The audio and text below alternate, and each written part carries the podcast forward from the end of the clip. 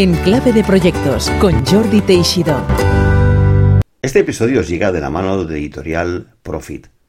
Desde 1984, especializada en la publicación de contenidos management. Al igual que en Clave de Proyectos, los valores de la editorial son la transmisión de conocimiento, el rigor de los contenidos y la vocación de servicio. Consultad el catálogo en profiteditorial.com. Hola, bienvenidas, bienvenidos una semana más aquí en Clave de Proyectos.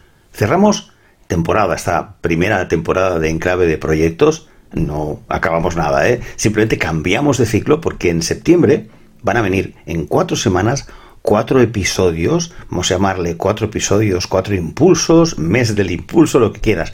Una inyección de energía como las que habitualmente damos aquí en Clave de Proyectos, pero muy enfocada a empezar pues la nueva temporada en todos los sentidos, en el colegio, en las escuelas, en la universidad, en el trabajo, afrontando esta crisis que estamos todos viviendo. Así que esos cuatro invitados van a ser los que nos traigan esos cuatro impulsos en el mes de septiembre. Y para cerrar temporada ponemos un broche de oro con mi buen amigo Josep María Soler, manager en Velcro. ¿Quién no sabe lo que es Velcro, verdad? Es una marca que se ha convertido en el nombre del producto. Él, como veréis, con una robusta formación académica de ingeniero y varios másters, tiene eh, una vocación claramente comercial por las ventas y el desarrollo de negocio. Y en esta entrevista pues cubrimos muchos temas, desde el origen de Velcro a su actividad en Velcro, lo que hace, lo que hace la empresa y lo que hace él. Y también hablamos de Industria 4.0, de Lean Project Management, que es algo que hemos hablado en varias ocasiones, y de la importancia de las ventas y su relación con las operaciones, incluso la definición de lo que son las ventas. Así que, sin más preámbulos, os dejo con esta entrevista con José María Soler. Hasta luego. Hola, José María, bienvenido en Clave de Proyectos. Hola, Jordi, muchas gracias de verdad de, que me invites. ¿eh? José María Soler, él es eh, manager de ventas de la empresa Velcro. Bueno, ¿quién no sabe lo que es Velcro? Si tú que estás escuchando no sabes lo que es Velcro, es que bueno, no sabes lo que es ni la Coca-Cola. En fin, el Velcro es un producto mundialmente famoso. Pero incluso para aquellos que no saben, eh, José María nos explicará cómo esta empresa está evolucionando y qué productos tiene. Es ingeniero industrial, tiene un máster en Aerospace Engineering. ¿Qué te querías ir hacia la ingeniería aeroespacial? Bueno, eh, sí, estaba en la escuela de ingeniería aeroespacial, era a través de unas becas que tienen, hay un programa de becas de intercambio con la Universidad de California y estudiantes que han cursado estudios de ingeniería en Cataluña. Y la verdad es que, bueno, sí, cursé un máster mecánico aeroespacial. La industria aeroespacial es potente, ¿no? En la zona de, California. Pero una de las cosas más curiosas, o que más me, voy a decir, ilusión me hace del máster, es que al final el título lo firmó Arnold Schwarzenegger, que era el gobernador de ese momento, ¿no? Anécdotas que te quedan de, esa época. Ah, y te dio la mano y todo. No tanto, no tanto, solo el autógrafo. Solo te firman el título y ya está, sí, sí. Terminator te firmó, Exacto. el título. José María, ingeniero industrial, luego hiciste un par de cursos importantes en IS y en ESADE sobre B2B Management, o sea que tú eres de esos de Continuous Learning y empezaste tu carrera en la parte operativa, me equivoco, en plan director de García de Pou, estuviste eh, gestionando un equipo de más de 100 personas, transformando la, la industria hacia Lean. ¿No? La, empresa. Sí, Jordi, sí, de hecho, pues un poco siguiendo el hilo, ¿no? Pues tú estudias, tienes tu formación académica ingenieril, vas más hacia la rama de ahí más de, ¿no? Y bueno, al final, pues trabajando en una empresa aeroespacial, con la suerte de, estar en Estados Unidos, decido volver a, a España, ¿no? Volver a, a mi tierra, no quería vivir en Estados Unidos, tuve una experiencia muy buena de dos años. Y aquí, buscando carrera profesional en el mundo de la investigación y desarrollo, tuve la suerte de encontrar un mentor, una persona que me dijo, hombre, tú esto de la investigación y desarrollo está bien, pero puedes empezar si quieres, te doy la oportunidad. Y con 25 años me puso al frente de gestionar una planta, ¿no? Y fue realmente la suerte de encontrar un primer jefe que cree en ti, que te hace esta mentorización. Y pasé de intentar eh, hacer una carrera en investigación y desarrollo, ¿no? Que era un poco mi, mi pasión es en el momento aprender la parte operativa, ¿no? Toda la gestión de personas, plantas, equipos, máquinas. Y bueno, he ido desarrollando carrera en una de las empresas que, como comentas, era García de Pou, que mira, precisamente la semana pasada falleció el señor Luis García de Pou, un personaje seguro que todos habéis comido con alguno de los de las servilletas o mantelerías que, que él diseñaba, ¿no? Con lo que, pero bueno, es una empresa familiar que tiene un relevo pues generacional, ¿no? Están los hijos ahora en, en la dirección. Y, y, allí, pues bueno, era un proyecto de, empezar a la transformación, ¿no? Una empresa clásica de artes gráficas, fabricación de mantelería para la hostelería, de, pa, de papel, procesos de converting y sí, desarrollándome en la gestión operativa y cada vez intentándome acercar más al negocio, ¿no? Durante esa época, no sé si se produjo entonces o antes o después, en tu perfil se ve claramente como una vocación, gestión comercial, al mismo tiempo con una sólida capacidad de, gestión operativa, ¿no? Donde supongo que te sentías mejor, te sientes mejor en este mundo comercial y desarrollo de negocio que en la parte operativa. ¿Tuviste que decidir en un momento o cómo fue eso? Sí, creo que fue una transición bastante natural, ¿no? De hecho, a mí me gusta incluso, ¿no? Algunos de los aprendizajes que, comparto, pues más a nivel el Lean Manufacturing, todos los lo, conocemos a nivel operativo, ¿no? Pero yo siempre, incluso con alumnos que tengo en, algún máster donde, donde imparto algún curso, es, ostras, uh, vamos a intentar trabajar bien los principios Lean y valga la redundancia desde el principio, ¿no? Y el primer principio es el valor el valor, la cadena de valor, el flujo, flujo de valor, pool, perfección. Y muchas veces el lean, pues al igual se ha entendido o se ha trabajado desde la parte de la perfección, ¿no? Todas las herramientas, los 5S, los SMETs, todo lo que al final la gente se piensa que es lean. Y intento salir un poco más allá y empezar desde el principio, que es el valor, capturar estas anécdotas, estos casos de, ostras, ¿por qué hacemos esta forma operativamente? ¿Por qué tenemos esta solución operativa si no estamos dando el valor que el cliente quiere o por el valor que el cliente quiere nos estamos complicando la vida? Y esto un poco uh -huh. me llevó a reflexionar sobre cómo puedo contribuir mucho mejor entendiendo desde el principio ¿no? el valor que vamos a intentar aportar, siempre desde una perspectiva que al final se pueda tener una solución operativa. ¿no? Es decir, siempre me, me siento cómodo, pues ya sea por formación y por vocación, en una parte industrial, ¿no? Pero sí acercándome al cliente uh, que después debe tener un beneficio, primero para entender sus problemas, sus dolores, porque él también necesitará operar con nuestra solución, con nuestro producto, ¿no? Y al final también ¿no? internamente, cuando mejor captemos eh, esta parte, ¿no? De operativa y de negocio, pues mejor podremos organizarnos. Y fue, pues, me preguntaba si era una decisión o un momento, pues fue también en un cambio de, de, de concretamente comentabas García de Po, allí me salió oportunidad de trabajar para un grupo que se estaba reestructurando en, en un grupo de, de, inyección de plásticos, fabricantes de diferentes componentes y allí pues pasé a liderar una unidad de negocio, con lo que bueno, ya tenemos un paco, sí que tenía una parte de responsabilidad operativa dentro del grupo, dentro del comité de dirección, pues en su momento incluso llevé a, llevar las operaciones del grupo, ¿no? Pero esto es la anécdota, ¿no? Lo importante era, ostras, vamos a acercarnos al negocio, vamos a reestructurar, incluso en un momento, como sabes, difícil, ¿no? Después del año 2008, la época esta post-crisis, que ahora, no uh -huh. sé, muy familiar, ¿no? Seguramente sí, también sí. todos esta, antes era diferente, fue una crisis financiera, ahora yo creo que tenemos una crisis de sistema, ¿no? Y bueno, fue una época interesante de entender los negocios, reestructurarlos y estar cada vez más cerca del cliente. Y a partir de aquí sí que he intentado siempre después desarrollar mi, mi actividad profesional lo más cerca del cliente, ya sean actividades, marketing, ventas y sobre todo entornos industriales, B2B, uh -huh. ¿no? empresas que vendemos a empresas.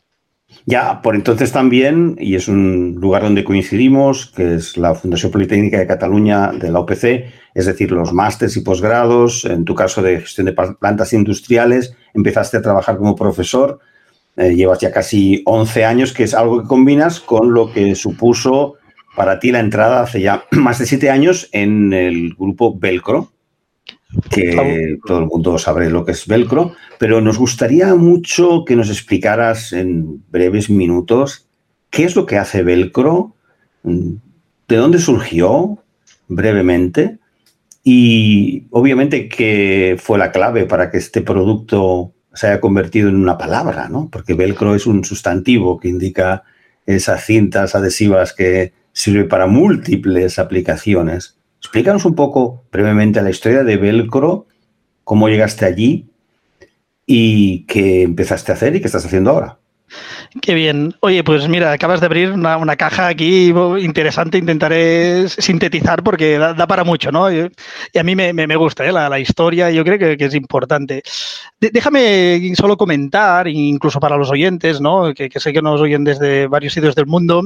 Eh, velcro, todos sabemos lo que conocemos, pero aquí esto es algo que, que no es cierto del todo, porque velcro es una palabra que tiene sentido en Francia, en España, en Inglaterra, en Estados Unidos, pero velcro es una palabra que no tiene sentido en Alemania, Holanda, en otros países, por ejemplo, países asiáticos. O sea, realmente la marca, Velcro, que es la típica marca pues que ha superado el, el producto supera la marca y, hay una lucha muy importante en nuestro departamento de branding para proteger. Nosotros somos la empresa heredera de, del inventor, ahora sí te haré un, breve resumen histórico, ¿no? Somos los herederos, protegemos mucho la marca para que no pase a ser un genérico, pero no es así en otros países. Por ejemplo, en Asia el velcro no nadie lo conoce, lo que se conoce es lo que le llaman la magic tape o la cinta mágica.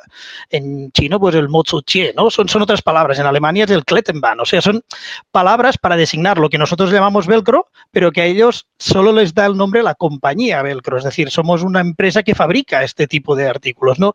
No es el caso, ¿no? O sea, como el Kleenex, que en otros sitios pues se puede llamar, ¿no? El, el, papel para mocarse, vamos a llamarlo así, pues es un poco esta circunstancia, pero no en todos los países, ¿no? Pero, pero en China y en Alemania es el producto velcro, o aunque se llame de otra manera, o los únicos, los únicos fabricantes de producto velcro sería la empresa velcro, que somos nosotros, vamos a llamarlo así, pero la otra gente lo que hace son productos Motsuche de, cinta mágica.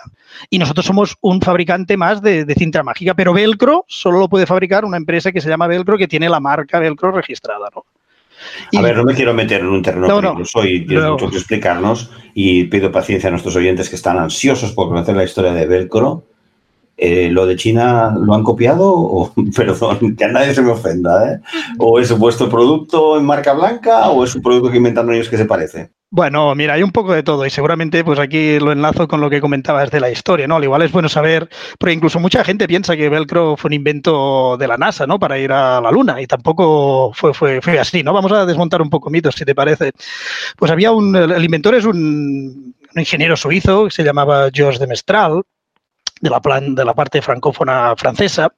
En 1941, él paseando con su perro, ¿no? Al igual algunos conocéis la historia, em, el perro se le enganchaba en lo que eran los cardos en las montañas y él analizando al microscopio vio que los cardos tenían un pequeño gancho que hacía que se, se enganchara pues con la lana en, pues en la ropa o en el pelo del, del, perro, ¿no? Y él dándole vueltas dijo, hombre, esto sería interesante porque es una conexión temporal, una conexión que, que a nivel textil podría de desarrollar pero tuvo un problema que es que no estaba la tecnología preparada. Es decir, él empezó a pensar esto en principios de los años 40, pero no llegó a tener una patente definitiva hasta que no salió la poliamida, las fibras sintéticas, porque él necesitaba termofijar el textil al que cortar y hacer el gancho. ¿no? sin entrar en más detalle, vamos a decir que a mediados de los años 50, eh, lo que hace es patentar una patente muy interesante de dos páginas, pero que protege tecnológicamente la fabricación del gancho. O sea, realmente muy, muy interesante de leer de estas eh, cosas arqueológicas bonitas.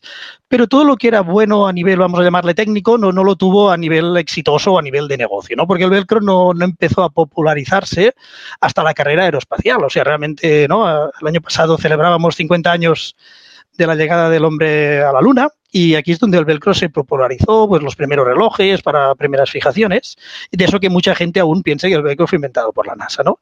Entonces, 25 eh, años después, eh, caduca la patente, vamos a llamar a mediados de los 70, ¿no? Y aquí es donde me preguntaba si nos han copiado, bueno, en el momento que las patentes pues caducan, la gente puede ah, utilizar las tecnologías. Los los Correcto. Eh, exacto, pues tú puedes patentar una cosa y entonces la, la, forma es que la sociedad te deja durante 20 años tú, ¿no? utilizar este conocimiento que has compartido con la sociedad y durante 20 años tú puedes, vamos a llamarle, lucrarte o sacar un beneficio, ¿no? Esta es un poco la, filosofía que hay detrás de las patentes. Y la patente original, pues, uh, pues vamos a llamar que expiró y a partir de aquí se generaron empresas fabricantes de velcro, pues en Europa, bueno, es la historia de las licencias, cómo funcionaban, y en Asia, obviamente, pues hay muchos fabricantes de, de lo que llamaríamos, nosotros llamamos el gancho y bucle, o el hook y loop, que sería el, el producto en sí, pero si es marca Velcro es porque lo fabricamos nosotros. Si no, los otros son fabricantes ¿no? de, de hook y loop o de gancho y bucle. Esto sería el producto que, tendríamos. Bueno, salvando las distancias, es como la aspirina eh, Bayer y las aspirinas o la genérico, ¿no? Fabuloso. ¿tú he visto en tu perfil tres patentes a las que contribuiste al entrar en Velcro? Sí, muy, muy curioso. Sí, esto, bueno, son esas cosas curiosas que no. Yo siempre había pensado que tú, pues, cuando trabajas, eh, pues trabajas, intentas aportar, innovar, y hasta que no te encuentras, pues, con una empresa, ¿no? Muy, muy centrada en innovación o en lo que te comentaba, ¿no? Como ves, el tema de la marca, el tema de la protección industrial, es, es algo, perdón, la protección intelectual es algo muy presente y muy, muy importante para esta compañía. Actualmente tienen, pues, más de 450 patentes activas, ¿no? Vamos a a llamarlo así, con lo que, ostras, tú pues estás en un momento que hablas con clientes y buscas soluciones y dices, mira, podemos hacer esto así, esto así, y un día te, convoca el jefe de, investigación y desarrollo una reunión, hombre, y María, es que esto que estáis trabajando, al igual nos tenemos que proteger intelectualmente, ostras, ¿y esto de qué va? no Dice, no, va de hacer una patente. Y yo, junto con un compañero que me aprecio muchísimo, Enrique Rodón, uno de los mejores ingenieros, si no de Cataluña, pues del mundo, pues eh, estuvimos allí trabajando, dándole vueltas a algunas soluciones que al final acabaron derivando en en lo que hay son eh, lo que comentabas, tres patentes de aplicación, eh, en algunas soluciones, dos en el sector del packaging para embalajes flexibles y otra un poco más de protección de, nuevos negocios en, otros tipos de aplicaciones. Tú estás ahora activamente trabajando en lo que es el desarrollo de negocio, ¿no? Correcto, sí, eh, realmente lo, que a mí me gusta, ¿no? Y donde creo lo, que antes comentaba, ¿no? La orientación a la carrera ha sido mucho a, pues a nivel de ventas, desarrollo de negocio, entender, me gusta entender cuáles son los problemas, los dolores y, ostras, y a ver qué solución se puede ofrecer. Nosotros al final somos un fabricante de soluciones de cierres, ¿no? El Velcro, pues abrir y cerrar, pues hay desde los que cierran mucho, los que cierran pocos, a más o menos grado de complejidad y, bueno, pues hay unas capacidades productivas que hay que enlazar con este esta tipología de negocio, ¿no? Uh, concretamente estoy en lo que llaman las divisiones de healthcare, que son el, curiosamente una de las grandes aplicaciones de Velcro y muchos usuarios y, muchos oyentes no los habrán sufrido, ¿no? Son los pañales, uh, sobre todo los que tenemos ya cierta edad, pues al igual empezábamos a ir con pañales, los otros fueron con adhesivos y algunos y ahora hoy en día lo que tenemos son unos microganchos, son unos microvelcros, vamos a llamarle así, que lo que hacen es el cierre de pañal. Y lo mismo aplicado para la industria médica. Ortopedias, bolsas de colostomía y aquí mercados un poco más técnicos de, aplicación de, cierres, fijaciones, cosas de este tipo. Bueno, yo no sé si te dije que me rompí el tendón jugando a tenis hace un año. Sí, creo que exacto. Y la, bueno, me acordé mucho de vosotros porque ahora tengo aquí la bota, después de que te quitan el yeso, te ponen una bota para levantada para que lleves el pie alzado y tiene un, como ocho velcros, uno enganchado con otro, es fundamental para fijar la estructura de la, de la bota a tu pierna y inmovilizarlo. Es decir, es imprescindible, con lo cual es un producto absolutamente extendido Ahora con el tema del COVID, ¿ha tenido también, ha habido productos nuevos alrededor de esta enfermedad? Eso es una buena pregunta y me, encanta que, saques este ejemplo personal, ¿no? Tuyo, porque realmente está muy alineado con la misión de la empresa, que al final es mejorar la vida de las personas. Se trata un poco de, ir más allá, mejorar la vida de las personas y si puede ser reflectado dando una reflexión de la maravilla de la naturaleza, ¿no? que es nuestro, podría ser nuestro origen, pues, pues mejor aún. ¿no? Y sí que es cierto, hemos eh, aportado pues, nuestro granito de arena en soluciones temporales, pues sí, eh, vamos a llamarle pues algunas más anecdóticas, ¿no? pues de cosas temporales que se tenían que, abrir y cerrar, pues alguna colaboración en Fira de Barcelona que tenían un problema con las camas, pues les dimos algunos cierres importantes, bueno, cosas, cosas que, que podían simplificar. Hemos trabajado pues un poco lo que nos pasó a todos, ¿no? Aprendiendo mediados de marzo de, bueno, con nuestras capacidades, ¿dónde podemos ir, no? Pues actualmente podemos fabricar algunas mascarillas, algunas pantallas, algunas, bueno, hemos intentado lo que pasa que yo soy un poco un partidario de zapatero a tus zapatos, ¿no? nosotros no hemos sido una empresa fabricante de, máscaras en la historia, tenemos algunas capacidades que pueden ser próximas y en un momento de ayuda, pues obviamente vamos a, ¿no? a estar al servicio de la sociedad, porque, bueno, primero de los empleados, ¿no? Obviamente vamos a protegernos, vamos a ver qué hacemos, pero sí que es cierto que tenemos algunas aplicaciones, pero no sería algo muy, muy estratégico en lo que nos estuviéramos centrando, sino seguimos con nuestra aportación que es no parar. La industria no la hemos parado durante toda esta época, ¿no? Porque al final somos proveedores de industrias esenciales como son la higiene, ¿no? Tanto de adultos como de, niños y algunas divisiones médicas, lo que comentabas de la ortopedia, sí que en respiración tenemos aplicaciones de cierres, o sea, es decir, el día a día no, no nos obliga a estar focalizados.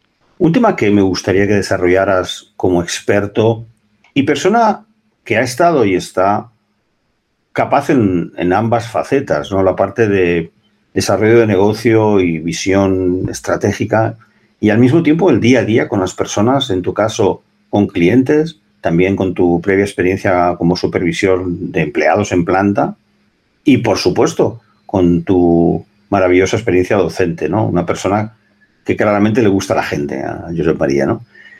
Se habla mucho de la industria 4.0. Estaría bien que nos explicaras a los oyentes, muchos no sabemos o sabemos poco, qué supone y cómo la ves desde dentro. Un profesional que está en una de las empresas punteras y qué consecuencias piensas que, que va a tener o cuál es tu visión particular como profesional experto de lo que es esta cuarta revolución industrial. Sí, a ver, eh, me, gusta, ¿no? Hablar un poco de, la evolución de, la industria, incluso es como un poco empiezo también en mis clases, ¿no? ¿Qué, sabemos, ¿no? Incluso de, la fabricación artesanal, a nivel simplificado, ¿eh? Para que todos entendamos un poco lo mismo, se habla de la industria 1.0, ¿no? En el momento de la revolución industrial, vamos a llamarle finales siglo XVIII, ¿no? Eh, que es la primera vez en la historia, pues que la, el elemento motriz no es ni un animal ni una persona, ¿no? Sino que es eh, pues los primeros telares mecánicos, las máquinas de vapores, eh, es la, primera industria, ¿no?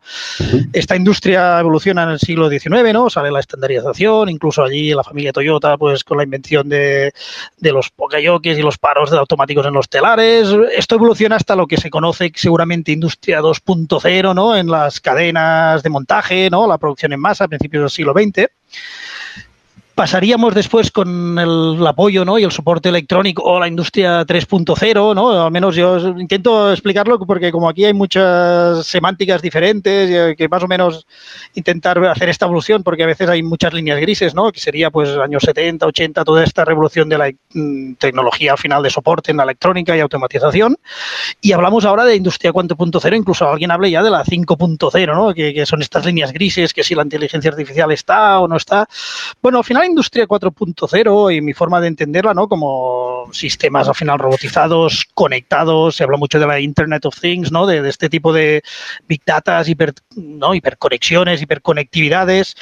A ver, en, en, nuestro día a día y, ¿no? y siguiendo la, rama de operaciones, pues cada vez es más importante la, la conexión. A mí me gusta mucho una de las frases de, Deming, ¿no? De Edward Deming, uno de los grandes padres de la calidad, donde dice, hombre, si usted no, no tiene datos, es solo, solo, otra persona con opiniones, ¿no? Y muchas veces, pues me, veo 15 años atrás donde, ostras, se nos ha parado una máquina y el por qué, el por qué, el por qué, ya llegábamos a la causa raíz. Pero hoy en día hay otras formas, y seguramente con datos, de hablar, de interconectar, de, operar, y al final esto podía llegar a ser, ¿no? Una ventaja competitiva real uh, y esta ventaja competitiva de, de, disposición de datos, conexiones entre máquinas, llegará a convertirse al contrario, ya no en una ventaja competitiva, sino una desventaja si no la tiene. O sea, muchas empresas deberán ponerse a, nivel de estos sistemas, ¿no? Pues se me ocurre cuando en su momento nacieron los faxes o los EDIs, que al final era una cosa, pues, ¿no? Bonita de tener y al final se convirtió en un must y ahora se convirtió en algo que casi casi no se utiliza, ¿no? Pues aquí un poco lo mismo, el nice to have este de la industria 4.0, de cómo digitalizamos todo yo creo que se están abriendo muchos caminos, muchas oportunidades.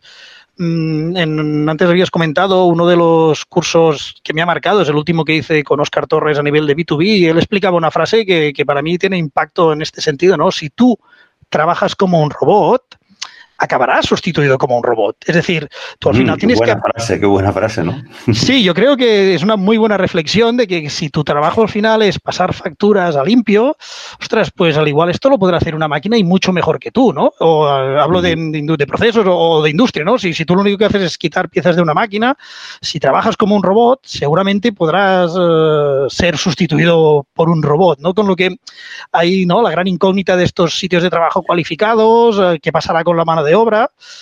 Bueno, uh, está claro que habrán cambios y al final incluso la situación actual, esta conectividad y yo creo que también el COVID nos ha hecho reflexionar, no, no ha inventado el teletrabajo, ¿no?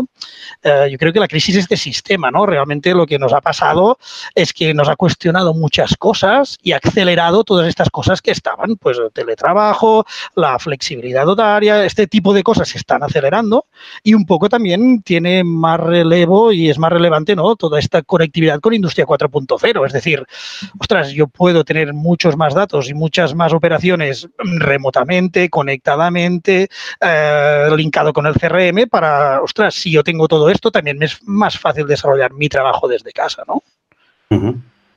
Me, me interesa esto que dices. La respuesta que me has dado me ha recordado otro episodio que tuvimos aquí en Clave de Proyectos de hace un tiempo, muy, muy seguido por muchísima audiencia, eh, con miles de descargas ese solo episodio. Uh -huh. Es Alberto Robles, él es el director general de Spec System Iberia. Y claro, yo en esta función que hago de podcaster o de periodista, al uso de consultor que pregunta, le pregunté un poco lo mismo que a ti, que en ese sentido iba también mi pregunta. Le dije, bueno, pero Alberto, a ver, esto de la inteligencia artificial, porque él dirigía una empresa de inteligencia artificial, y precisamente tiene un producto que lee contratos. Es decir, uh -huh. que solventa lo que algunos abogados tenían que hacer con cientos o miles de horas, pues lo hacer en segundos. O sea, imagínate, un, un, agente de software que lee los contratos y busca pues, yo problemas, en fin, no conozco tampoco tanto los detalles, ¿no? Invito a todos los oyentes que busquen el episodio de Alberto Robles porque él me vino a decir casi la misma respuesta. Me dijo, sí, Jordi, vale, porque yo le dije, bueno, ¿y la gente de qué va a trabajar? Pues eso podemos hablar, ¿no? Si robotizamos plantas y me ha gustado mucho esa frase de tu compañero, porque él me vino a decir esto. Me dice, bueno, pues que si tu trabajo no tiene valor añadido, no tiene esa parte humana de creatividad, de inteligencia, ¿no? Eh, holística, superior, si es tan mecánico, pues serás sustituido. Pero Correcto. yo sigo viendo muchos así, ¿eh? Yo soy María y veo gente, no quiero citar porque voy a ofender a gente que quizás está en eso, ¿no? Pero que están haciendo trabajo muy mecánico, que dices, bueno, eh, quizás busca su, no sé, su realización personal en sus hobbies o en su vida personal, pero, o en su, yo qué sé, eh, en su doble vida, ¿no? Si quieres. Ajá. Pero hay mucha, hay muy poca gente. ¿Qué porcentaje hay de gente que pueda trabajar eh, con temas creativos, avanzados, de investigación y que por tanto encontrarán trabajo? Todos estos millones de personas están, digamos, abocadas a lo que en su día ya comentó Bill Gates, que no, por ahora no creo que lo tengamos en el podcast, ¿eh? pero que era el tema de un salario que ahora en España se ha aprobado también, ¿no? El, pagar un sueldo por, bueno, pues mira, por no hacer nada, simplemente para que comas cada día, ¿no? Esto Bill Gates, el propio Bill Gates dijo que no había más remedio que eso. O sea, él, una persona tan inteligente y, y visionaria como él, que diga que no hay trabajo en esta nueva industria 4.0, José María, y todo lo que colga para todas estas personas y almas que están haciendo trabajos semimecánicos, pues sí. no, no, sé si tú tienes la solución, si la tienes desde luego. Va a ser no, sí, si lo tuviera. No, no, no, no, la solución obviamente no, y sí que es cierto, ¿no? Y se habla mucho de, del gap que habrá en, ¿no? Toda la tecnología está abriendo una brecha con el ritmo, pues ya sea intelectual, formativo que van las personas. Si vamos a dibujar una línea recta sobre la que vamos creciendo, pues si nosotros vamos a una razón pues lineal, ¿no? A nivel humano yo me voy formando y crezco a nivel lineal, voy a llamarle así, pues seguramente el gap, si no es parabólico, es exponencial exponencial, ¿no? Y realmente cada vez se está separando más. No, no, de verdad, solución no. Lo que sí que tengo es un dato y un artículo que, que leí una vez y me, me chocó, y es uh -huh. precisamente en un país muy industrializado y muy robotizado como Japón, ¿no? Y una empresa, pues además clásica, antes que había salido el Lean Manufacturing como Toyota, Toyota estaba quitando robots en algunas posiciones de montaje y digo, hombre, voy a leérmelo ah, bien sí. porque... ¿Te, te suena? Sí, sí, sí, alguien me lo explicó. Pues, sí, creo que fue Luis Cuatracasas que me explicó esto, que habían puesto personas, ¿no? Porque eran, eran mejores. Claro, porque eh, y al final, y también va muy en, en, con la raíz de, de, de, las cosas, si tu trabajo es como un robot, lo hará mejor un robot. Pero claro, quizá el trabajo de esa persona no es solo poner un tornillo, que esto lo hará mejor un robot, es poner un tornillo, un tornillo y pensar si cómo lo puedo poner mejor o si puedo poner dos o si me puedo ahorrar una, una operación. Y el robot no te va a hacer esta mejor, al menos en, hoy en día, ¿no? Pero sí que las personas, y mucho en la filosofía de la mejora continua, eh, y si yo entiendo que esa persona, ¿no? Incluso es la frase, creo una de las anécdotas que cuando Kennedy se fue a ver, ¿no? Cuando estaban preparando el lanzamiento y allí en el en la NASA, ¿no? Que estaba montando y pues bueno, se encuentra con un barrendero y le pregunta, bueno, ¿y usted aquí está limpiando, ¿no? Para, para que esto esté limpio y tal. dice, no, no, no, no se equivoque, señor Kennedy. Yo estoy contribuyendo a poner un hombre en la luna, ¿no? Es decir, el trabajo que podía ser muy mecánico, ¿no? De, de, limpieza, vamos a llamarlo así, ese señor lo veía como una contribución a que el hombre estuviera en la luna. Pues un poco quizás el símil este, ¿no? Con el robot, es decir, ostras, yo si solo pongo tornillos, lo hará mejor un robot, pero si yo contribuyo a hacer mejor mis coches, me ocurrirán cosas y donde podré aportar. Y aquí sí que es importante lo que decías de hay gente que parece que solo puede hacer así, al igual vemos todos algunos perfiles, ¿no? Pero tenemos que pensar que no, que hay labores mecánicas porque no se han mejorado aún, pero hay labores que tienen que aportar este valor y no tenemos que dejar de hacerlas. Y aquí es esta línea gris la que tenemos que cubrir y sobre todo centrándonos en el valor que pueden aportar algunas actividades, ¿no? Y aquí sí que veremos, porque se cuestionarán muchos sitios de trabajo y, y, además, insisto, ¿eh? la situación actual seguramente acelera esta reflexión de, de ver cómo, cómo, nos encontramos a cuál va a ser el futuro, que como tú decías, ¿eh? va a ser más complejo, va a ser mucho más volátil, o sea, la gente que hacía planes a dos años vista se ha equivocado todos, ¿no? Porque lo que nos ha pasado ahora, nadie sabía lo que nos pasaría, ¿no? Tenemos una situación mm. mucho más incierta, mucho más ambigua, y aquí es donde las personas, incluso aquí, incluso voy a abocar al carácter latino, tenemos que saber uh, ver cómo adaptarnos, ¿no? Y que al final es la raíz, solo sobrevive el que se adapta, ¿no? Este principio darwiniano que también funciona en las empresas, de cómo adaptarnos. Uh -huh. ya, sé que voy a parecer aquí un vendedor de publicidad, pero también te aconsejo a los oyentes que escuchen la entrevista que hace ya unas semanas eh, publicamos de, con Ana Cucurull, la directora y fundadora de A Piece of Pie, que hace una consultoría, un servicio de consultoría antropológica, es decir, que miran los problemas desde el punto de vista holístico, teniendo en cuenta al ser humano. Una cosa que suena tan así rimbombante, pero que ya ha llevado al éxito, a la realidad y a, temas eh, concretos. Y en esto, José María, te quería decir que mmm, debes dejar tu modestia aparte, ¿no? y decir, yo creo que lo más lo que te más te gusta, incluso en tu perfil LinkedIn pones uh, como un creyente, como que alguien que cree en las personas, lo pones en mayúscula, ¿no? Y que te lleva a un espíritu de liderar um, equipos, en asociaciones, incluso en, en, algún hobby que tienes por ahí, ¿no? Danos ¿Qué, qué? Sí, sí. Las claves, ya, ya, llegaremos, ¿no? Si tú quieres. Eh, danos las claves de para ti cómo gestionar y motivar un equipo, especialmente cuando hay momentos difíciles como los que estamos viviendo ahora. ¿Qué es, ¿Cuál es tu agenda? ¿Qué, es lo que haces? ¿Explicas chistes? ¿Lo sacas a pasear? O... Bueno, sí, seguramente mm, hay cosas que se pueden hacer, ¿no? Y algunos, pues, estamos más o menos preparados. Oye, mi, me, sí, sobre todo recuerdo una frase de, de mi padre, que, que, también es una persona de industria, ¿no? Una persona de industria de personas, y él siempre lo decía, no, no, no hay ni buenas ni malas empresas hay empresas con proyecto y empresas sin proyecto, ¿no?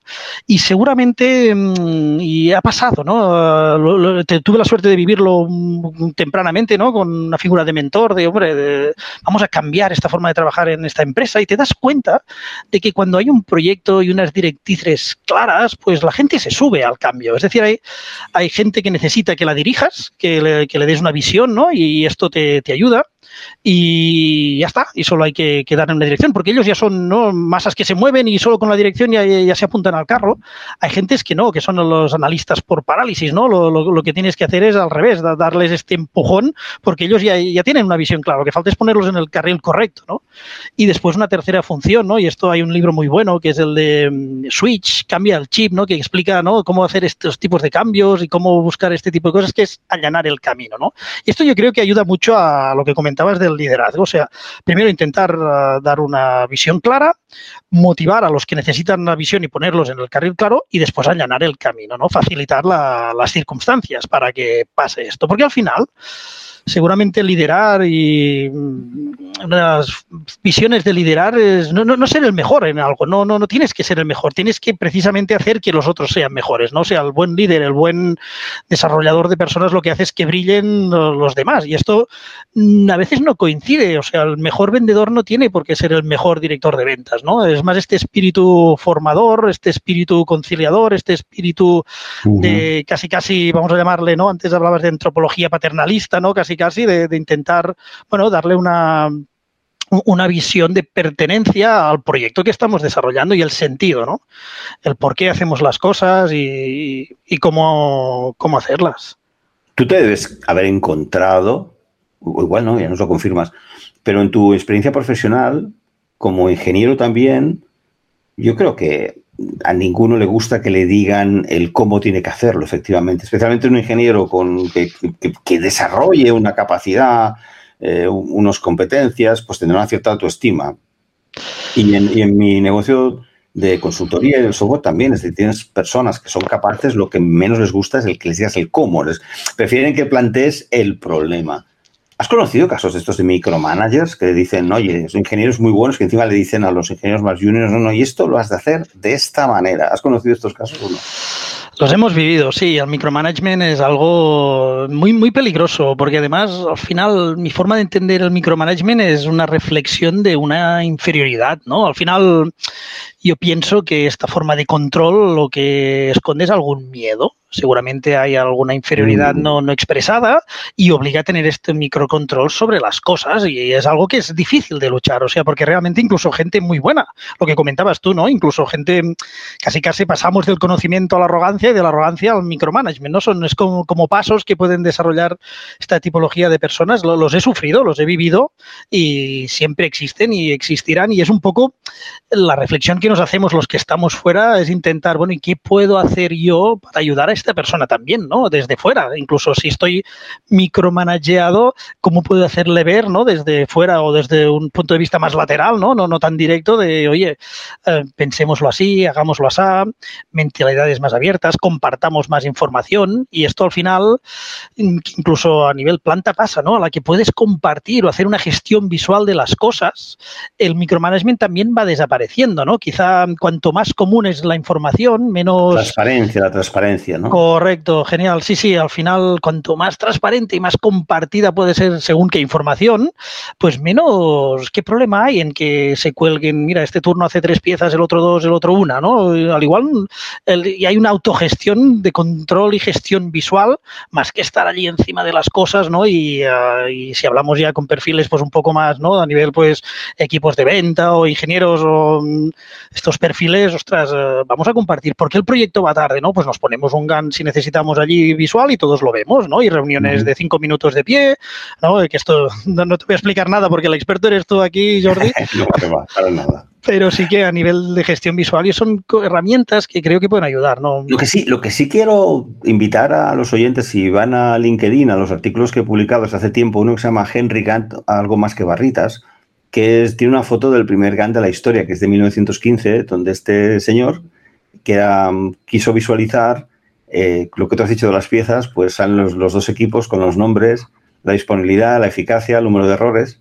Es un Gantt que está, lo puse en fotografía ahí en el artículo. Y efectivamente, Henry Gantt, de ahí en su honor el nombre de los diagramas de Gantt, porque fue un ingeniero que tuvo esta misma visión pues hace más de 100 años. ¿no? Hace más de 100 años dijo, transparencia, visualicemos, veamos las cosas y además es curioso porque ves que un equipo es un desastre y el otro va muy bien. Así que sería interesante investigar qué pasó, ¿no? Porque hay un equipo que en el Gantt del señor Gantt se ve pues enfermo, baja, baja de la empresa, una eficacia, una eficacia y eficiencia bastante baja. En cambio el otro, el otro equipo mucho mejor, ¿no? No sé si lo hizo a propósito, pero es algo que sale, salta a los ojos. Y solamente el señor Gantt, el gran ingeniero Henry Gantt, sabía cuál fue, fue la, la razón. Oye, hablando de visualizar, estoy visualizando en tu perfil un par de cosas interesantes. Por ejemplo, tienes un moto, una palabra, una frase en inglés que es, la confianza es el acelerador más grande para que un equipo llegue al éxito. Trust the biggest accelerator for a team to succeed. Bueno, háblanos, ¿por qué? ¿por qué llegaste a poner esta frase en tu perfil, que está casi más grande que tu foto? Sí, sí, curioso. Mira, sí, una frase que ahora quizá la, redactaría diferente. Pero mira, y lo, vinculo con lo que comentábamos del micromanagement, ¿no? Seguramente de que al final puede ser una expresión de este miedo. Y esto, pues, también es una de las cosas que creo que he podido experimentar. Es decir, el mayor freno en las empresas es el miedo es el miedo a probar, es el miedo a equivocarme, es el miedo a que pues me echen la bronca, ¿no? Si este es el problema, es el miedo a hacer cosas nuevas y esto me va empequeñeciendo, no me va empoderando, ¿no? Y, esto me frena. Entonces, vamos a sacarle la versión positiva, ¿no? Vamos a intentar lo, que nos gusta de, ver las cosas en positivo, pues vamos a salir del miedo y al revés, ¿qué es lo que acelera precisamente que las empresas funcionen, que los equipos funcionen? Pues la confianza, ¿no? Si yo sí realmente confío, mm, yo sé si me tiro hacia adelante y a la izquierda o a la derecha tengo pues un soporte, veo que podré probar y saldré de una zona de confort, incluso abocaré, ¿no? voy a llevar mi, mi equipo fuera de esta zona de confort para tirar adelante. O sea que realmente pienso que la confianza en las personas con las que trabajamos, veremos ahora cómo se genera esta confianza con menos relaciones, vamos a llamarle personales de contacto, ¿no? Ah, también en esta nueva era cómo funciona, pero sí que la confianza es algo básico, básico en las relaciones humanas internas, ¿no? Para desarrollar un equipo, funcionar, y al igual en, las relaciones de, ventas, ¿no? Sobre todo las empresas que compran empresas, las business to business, al final, desengañémonos, compran confianza, con lo que el gran acelerador de, de ir hacia adelante como sociedad, como empresa o como individuos o como equipo va a ser la confianza que nos tengamos y esto es lo que nos permite pues acelerar, acelerar estas circunstancias. Pienso que quizá la podría acabar de redactar un poco mejor, pero el mensaje vendría a ser este. Mm, te voy a sacar de tu zona cómoda. ¿Quieres redactarla aquí? ¿Cómo lo escribirías ahora? y en inglés, además, ¿eh? No, no, en español, en español. No, seguramente es esto, ¿no? la confianza es eh, el gran acelerador para un equipo. Uh, no sé si sería tener éxito, si es que buscamos el éxito, no, no sé. para el éxito del equipo, ¿no? para el éxito, exacto, quizá, quizá es el acelerador más eficaz para el éxito de un equipo. ¿Qué te parece? Si no tienes copyright, eh, la modifico. te la regalo. no, claro. Adáptala y, y, ponla. Además, lo otro ya acabando es comentar que en la foto hay, quizás nuestros oyentes de Latinoamérica y en Estados Unidos quizás no saben lo que es, pero hay un castillo, un castillo de personas. ¿Qué significa tiene para ti esto? Pues mira, tiene un significado importante a nivel personal y a nivel de, pues incluso antes de pasar a la zona más, o a la, época más profesional, ¿no? A nivel personal, pues yo, en la universidad empecé a hacer castells, no había hecho castells en mi vida, ¿no? Y había un grupo de, de castells, incluso allí, pues mira, conocí la que hoy es mi mujer y la madre de mis hijos, ¿no? Con lo que también tiene una implicación personal. Exacto, y muy, muy emocional y muy, muy, muy nuestra, ¿no? Y allí pues viví, pues, ostras, es un símbolo, ¿no? La imagen de, para los oyentes que, no han visto un castillo, si se lo pueden imaginar, se hacen solo en, casi casi en la zona noreste de España, ¿no? En Cataluña y en la India. En Estados Unidos tengo el honor de haber fundado la primera colla castellera, allí con un grupo de, gente, hicimos algún castillo modesto, alguna cosa hicimos, ¿no? Estas motivaciones están. Y sobre todo lo que sí que me enseñó, yo, yo, le, debo mucho al mundo de los castells, el mundo de, los castillos humanos, las torres humanas, es eh, este el esfuerzo tiene una recompensa y todo el mundo es importante, ¿no? Y, es una analogía, pienso que muy buena también en las empresas. Sí, es un grupo pues, de 100, 500, 1000 personas, hay castillos que se necesitan casi casi pues mil personas para hacer y todo el mundo todo el mundo necesita un rol y todo el mundo tiene un rol y sin esa persona no se puede hacer el castell. Es como al final vemos a Messi que marca el gol, pues vemos la anchaneta, ¿no? que es la persona que sube arriba y corona el castillo y es cierto que hay posiciones donde hay gente más buena que otras, eh, haciendo símiles. O, pues, sí. Um, bueno, no Zidane, eh, ¿cómo se llama este? Ya no me acuerdo, es que los juegos del Madrid no me acuerdo. Pero Madrid también marca goles, es que los clientes de Madrid se me enfadan. Eh, correcto, no, no, yo, yo, exacto, no, yo, yo hablaba de, Messi jugando con la selección argentina, vamos a llamarlo así. no, no, cualquier futbolista. No, nos han pillado, nos han pillado, María. Ya varios episodios que me han, me han pillado y, y, tengo bajas, seguro, por culpa de eso, ¿no? Que no sea por eso, no, hombre, no, no, que, gane, nos mete... que gane el mejor, que gane el mejor. Por supuesto, exacto, y que haya espectáculos. Pues un poco, y, mira, y, al, y el, la diferencia de otros deportes, ¿no? Los castells, la ventaja que tienen es que no son competitivos o es una competencia sana, vamos a llamarle así, no hay realmente un ganador y un perdedor perdedor. O sea, hay gente pues que puede hacer, ¿no? Al final, como muchas empresas, yo puedo tener una solución A y tú puedes tener una solución B y vamos a hacer, pues bueno, lo que pasa es que sí que tengo el, este competidor sano que me ayuda a mejorar a mí, ¿no? Al final eh, es un poco una de las motivaciones de, ir creciendo, hacer cada vez torres más altas, pero sobre todo un poco volviendo al tema de, ostras, ¿qué, ¿cuál es la influencia? Pues mira, a nivel de liderazgo, eh, éramos un grupo de, vamos a llamar, de amateurs, de gente que no había hecho nunca castillos. Tuve la suerte de que me vino a buscar el que era el presidente, ¿no? Como el, vamos a llamarle así, bueno, presidente suena muy grande, pero era al final el presidente de una colla que éramos 20, 50 personas como mucho, vamos, para, para ponerle una dimensión. Dice, hombre, ¿y a tú no te gustaría? Pues bueno, me, me puse de cap de colla, que sería como el entrenador para hacer el símil así más de deporte, ¿no? Y bueno, empezamos a hacer pues nuestros primeros castillos de seis pisos, después vinieron castillos de siete pisos, esto a nivel universitario, ¿eh? Obviamente, a nivel pues más, vamos a decir así, cultural, pues en Cataluña se han hecho castillos de 10 pisos de altura, o sea, con complejidades diferentes, castillos de nueve pisos de nueve personas una encima de la otra, ¿no? Con lo que tiene una complejidad que si no es con el trabajo, ¿no? Al final cualquier resultado es fruto de un proceso. Tú necesitas definir un proceso, validar unos entrenamientos, validar unas pruebas y esto te, te llevará a unos resultados, ¿no? Y al final obviamente lo que buscas pues es el éxito, es la coronación del castillo, ¿no? Y necesitas hacerlo pues con lo que hablábamos antes, también con una motivación, una dirección de hacia dónde vamos y saber transmitir este rol que tiene cualquier persona, pues desde la que tiene un rol de tapar un agujero para que todo quede compacto, hasta el rol de la persona que hablábamos antes, que es capaz de subir y hacerlo de una forma que no haga pues vibrar la estructura o, no la haga colapsar, ¿no? Por eso una de las experiencias más, más bonitas de poder liderar un grupo de, de, personas jóvenes, que lo único que nos llenaba era la pasión para hacer cosas un poco, ¿no? Casi, casi rozando la locura, ¿no? Y poder, pues, conseguirlo. Y dices, hombre, aquí sí que me gusta la motivación, eh, esta relación con las personas y saber enfocarlas hacia donde, donde toca. Y obviamente no haces nada solo, ¿no? Pues había un equipo de personas, pues los que sabían cómo se hacían castells, los que complementaban, pues, en pues, la cohesión social, porque en todo bueno, al final es un poco, ¿no? Esta inteligencia colectiva, ¿no? Pues que también hay que desarrollar y al final también está demostrado en grupos más grandes, si hay una cohesión social, este es el primer paso para el éxito técnico. Es decir, los grandes grupos o las grandes épocas funcionan siempre de base de una buena cohesión social. Es decir, hay una base sobre la que puedes trabajar, hay una cohesión y una masa social crítica y bien coordinada, que es lo que permite después, seguramente como en las empresas, ¿no?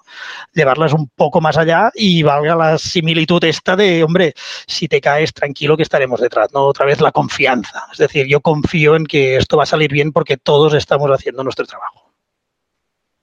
Puestos a buscar símiles, una cosa interesante en esto del tema de Castells es lo que es la anchaneta o la, el niño o niña que sube arriba de la torre. Es decir, todos están aguantando. Quien al final va a la cúspide no es un líder pesado, enorme, muy poderoso, sino es una criatura y bastante indefensa y entre todos la están ayudando. Es una metáfora muy curiosa del, del, liderazgo. Y está claro que te está sirviendo también para tratar con clientes, entiendo, ¿no? Debes tener, sí. debe ser interesante filmarte eh, cómo, cómo abordas los clientes. Seguro que creando confianza, tanto técnica como personal, ¿verdad? Algo integral, ¿no? Sí, y mira, y una de las actividades donde seguramente va a ser difícil poner robots es en, lo que comentas de la relación con los clientes, ¿no? La, del siglo XXI, ¿no? Este que ha comenzado ahora en el 2020, porque pienso que ha comenzado ahora el siglo XXI, uh, algo muy importante va a ser esta empatía, ¿no? La capacidad de, hablábamos de, empatizar con el cliente, de entender cuál es su problemática, y esto es un poco lo, lo que vamos a buscar. Y internamente lo mismo, ¿no? ¿Cuáles son nuestras motivaciones? Vamos a intentar empatizar el por qué hacemos las cosas así y esto un robot, de momento, aunque se hable mucho, yo no lo estoy uh -huh. empatizando, de momento. ¿no? Que, que, que, no voy a ser yo quien diga que no lo van a conseguir. Pero yo creo que, y aquí es donde los humanos y en las relaciones humanas y personales, la confianza es importante, pero la confianza al final incluso mm, se puede, hay una ecuación ¿no? del trust, que es la credibilidad que tú pongas, el reliability que tú pongas y el, ¿no? el la íntima sí que pongas con el cliente y muy importante lo que decías tú, dividido por el ego, ¿no? Porque esto que parece tan evidente, ¿no? El self-orientation, cuanto más hable de mí, menos le voy a ser atractivo al cliente, ¿no? Esto al final, esta transmisión, esta empatía, ostras, se puede llegar a, esta confianza se puede llegar a transmitir. Y aquí es donde pienso que los humanos podemos hacer esta diferencia y precisamente cuanto mejor conozcamos las palancas, ¿no? Que muevan estos, estas necesidades para nuestras relaciones a nivel pues, comercial, ¿no? Pues mejor podremos llegar a acuerdos que al final tienen que ser beneficiosos para los dos, porque si no ganaremos al corto y, no buscamos relaciones cortas aquí. Está claro. Ya concluyendo, planes de futuro, ¿qué tienes que se pueda, digamos, compartir? Porque claro, una empresa como Velcro tiene patentes, tiene una estrategia secreta. No sé si más de manera genérica nos puedes decir qué es lo que te gustaría hacer de cara a tres, cinco años vista, porque tú continuamente has estado creciendo, claramente, ¿no? ¿Hacia dónde te ves girando? A nivel de proyectos también. Sí, no, no sé si es un tema de crisis, ¿no? Este año haré 40 años y según, supongo que el Ecuador de la vida a veces hace, propone reflexiones. Muy joven, ¿eh? Para todo lo que has hecho, muy joven. Bueno, Jordi, ya empezamos a tener una edad, sí, hombre. No, sí que es muy importante lo que dices, ¿no? Yo creo que es importante que las personas nos marquemos pues proyectos, es decir, oye, tenemos que y, sobre todo reinventándonos, ¿no? Pues mira, empecé con I D, después en operaciones, ahora estoy en las ventas. Sí que es cierto que esto que comentabas, ¿no? Hacia dónde va la industria, el futuro, la inteligencia artificial, incluso hemos hecho nuestros pinitos de aplicar inteligencia artificial, bueno, redes neuronales, que tampoco es bien bien lo mismo, pero para intentar simular algún cierre de estos que, que hacemos, ¿no? O sea, realmente una motivación más de buscar un proyecto mm, incluso, ostras, en, la parte tecnológica, ¿no? De, conectada con la industria, que ya no sea siempre pues en, una operativa más de negocio, ¿no? De entender, eh, ostras, qué, es la solución que podemos aportar y es, mm, la solución al final no se tiene que inventar. Primero se tiene que conocer el problema para después darle la solución, porque hay veces empresas que crean soluciones pero que no están solventando ningún problema, ¿no? Y solo lo crean por, vamos a llamarle por hobby. Con lo que se están generando, pienso, muchos problemas uh, o retos. ¿no? Tenía un, un, colaborador muy bueno que me decía, no, aquí no tenemos problemas, aquí solo tenemos retos. ¿no? Pues el futuro nos plantea unos retos interesantes en los que sí que me gustaría trabajar, ¿no? en lo que es la conectividad de la industria, toda esta sistemática tecnológica, es decir, ostras, ¿por qué no trabajar, integrar la, la transformación digital de la industria? Yo creo que hay mucho camino también, incluso, bueno, incluso en ventas, ¿no? Pues lo que te comentaba pues, en el programa este, donde B2B vienen y te explican, eh, Jordi, si me permites preguntarte, ¿tú piensas que vender es un arte o vender es un proceso? ¿Qué me dirás?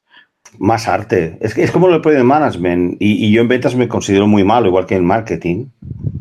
Y por, por, digamos, falta de paciencia. ¿Sabes? Para esto de crear ese vínculo, me, soy bastante operativo muchas veces, pero también por el rol que me ha tocado jugar, ¿no? He estado muy poco en ventas, muy poco, aunque todos estamos en ventas, estoy, de acuerdo, ¿no? Pero yo diría que es un arte, es como la gestión de proyectos. Y la gestión de proyectos, ¿qué es? Es más arte que otra cosa, ¿no? Pues la ventas imagino igual, ¿no? Pues mira, yo em, al igual es la, visión clásica, ¿no? Incluso del vendedor, de la persona pues que engaña o la persona, pues ostras, yo también y creo que me han llegado convencido y estoy convencido de que vender no es un arte, es un proceso y obviamente y al final, mira, también sé que compartimos inquietudes musicales y al final es lo mismo que pasa en muchas actividades de, de la música, ¿no? Los grandes improvisadores de jazz lo que tienen es una base clarísima, con una estructura o de blues, ¿no? De, de 12 compases y tiene una base, y hasta que no conoces tu proceso no puedes improvisar. Y esta parte de arte existe en la venta, obviamente. Pero realmente el proceso de venta, eh, como tal, valga la redundancia, acaba siendo un proceso, ¿no? Y este mm. conocimiento, y además está estudiado con metodologías, hay libros mm, de gente muy buena, y además y no se comparte mucho, es algo que, que se ha quedado en las grandes empresas o en las empresas que tienen como su librillo, ¿no? O su, y ahora empieza a salir, sobre todo hablo de ventas siempre business to business. ¿eh? La, venta, mm, además, no sé, de business to consumer o aquí el marketing y la Coca-Cola, esto es otro camino, pero los que nos dedicamos a vender esta confianza, esta relación con las personas, sí que podemos procedimentar nuestros pasos, cómo preparamos las llamadas, qué vamos a buscar, qué, ¿no? El típico funnel de ventas, como todo el tema ahora con el social selling, pues que es importantísimo. Todo esto tiene una metodología, además, todo el tema tecnológico nos va a ayudar a procedimentar y pasaremos del artista vendedor al ayudador vendedor procedimentado, ¿no? Y al final tendremos es como ir al médico, qué problema tiene usted y además tengo mis recetas, con lo que obviamente hay médicos más buenos que otros, pues habrá vendedores más buenos que otros, pero sí que pienso que podemos procedimentar, ¿no? Y aquí es donde me gustaría enfocarme, respondiendo un poco a la pregunta, pues de, oye, veo que hay oportunidades y cosas para hacer en la industria a nivel de ventas, a nivel de procedimientos, a nivel de mejoras operativas en el día a día, de cómo se hacen las facturas, de cómo hace, toda esta mejora ¿no? a nivel industrial puede llegar y tenemos que darle, o sea, lo que no podemos es cerrarnos, o sea, precisamente incorporar la tecnología y las tecnologías de la información a darnos soporte para todos estos cambios que empiezan ya a no ser un, una cosa bonita de tener, ¿eh? empiezan ya a ser una necesidad, porque hay muchas empresas que ya han nacido así, han nacido eficientes y han nacido sin todas estas burocracias que arrastramos las empresas del siglo pasado, ¿no? Yo estaba con la respuesta que has dado de ventas, que obviamente me habría equivocado. Me has hecho pensar en alguien al que, claro, hacer publicidad hace chicos como hacer publicidad Jeff Bezos, ¿no? Pero alguien que vio esto exactamente como tú y que resulta que ahora tiene una empresa que vale, es lo que llaman unicornios, mil millones de dólares. Y que simplemente lo que ha hecho con su empresa ClickFunnels, no es lo único, ¿eh? pero es más exitoso, un proceso para, en vez de montar webs, pues tú crees tu funnel, lo que has dicho, ¿no? Tu, embudo de clientes, consigas tus ventas, eh, los conduzcas a vender lo que tú quieras vender, ¿no? Este chico se llama Russell Brunson, eh, es aún más joven que tú, no, pero no mucho más tampoco, ¿eh? sois, millennials, estáis por ahí, ¿no? Y pues lo que hizo fue aplicar la idea que tú has dicho, dijo, no, la venta es un proceso no necesitas tampoco ese arte o esa man... yo creo que la influencia todo esto y la conexión personal aún funciona mucho, ¿no? Pero como tú dices, si realmente te disciplinas a un proceso y lo aplicas, pues mira, en su caso ha encontrado, pues yo qué sé, la, la, panacea, porque como os digo, la empresa está valorada en mil millones, lo último que yo escuché, y consiste en eso, simplemente pues te ayudan a crear funnels de ventas para llevarlos a bueno, conducirlos de una manera inteligente hacia a la venta de lo que sea, ¿no? Lo interesante con Russell es que el chico, aparte de fundar esto, es un impresionante comunicador, entusiasta con lo que ha creado y hay un montón de vídeos, tiene podcast, es una persona más bien generosa.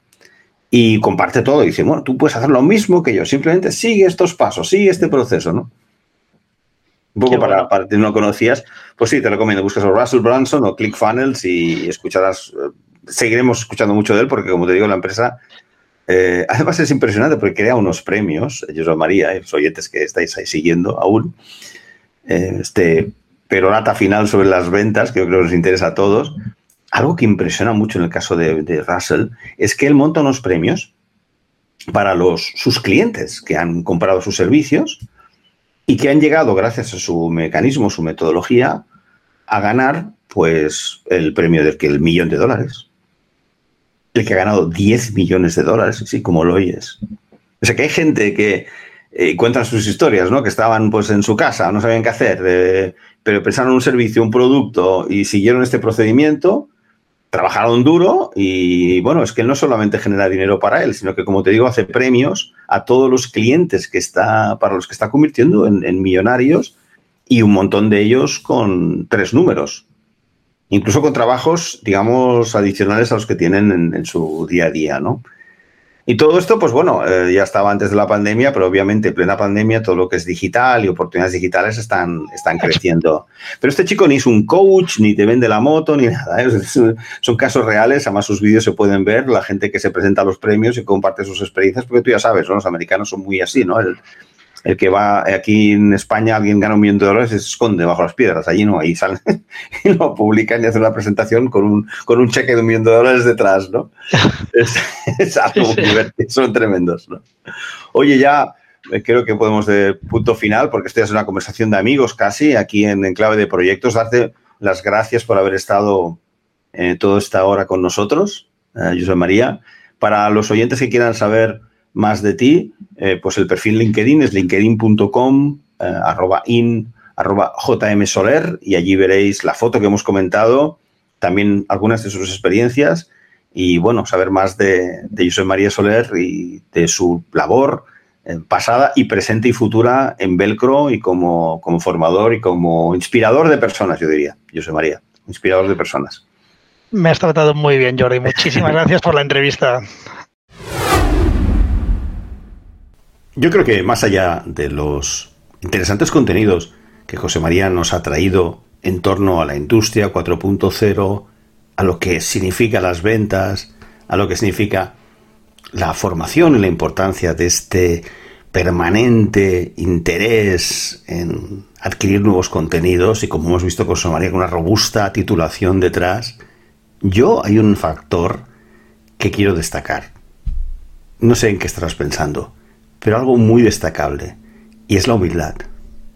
La humildad que, de alguien que tiene una formación muy por encima de la media y que aún mantiene y presenta esa humildad y eso quitarle importancia a alguien que incluso tiene patentes y que desarrolla una carrera brillante a lo largo de los años y todo lo que le queda por delante.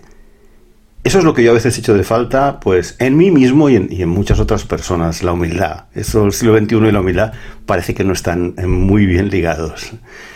Bueno, soy Jordi Teixido hablando de la humildad y gracias por seguir en Clave de Proyectos y te espero pronto en la semana que viene con cuatro episodios eh, que van a venir eh, cada una de las semanas en este mes que empezamos nuevo curso y que espero que sirvan para inspirarte y motivarte como el propio la propia entrevista con, con José María Soler hoy aquí en Clave de Proyectos. Hasta pronto.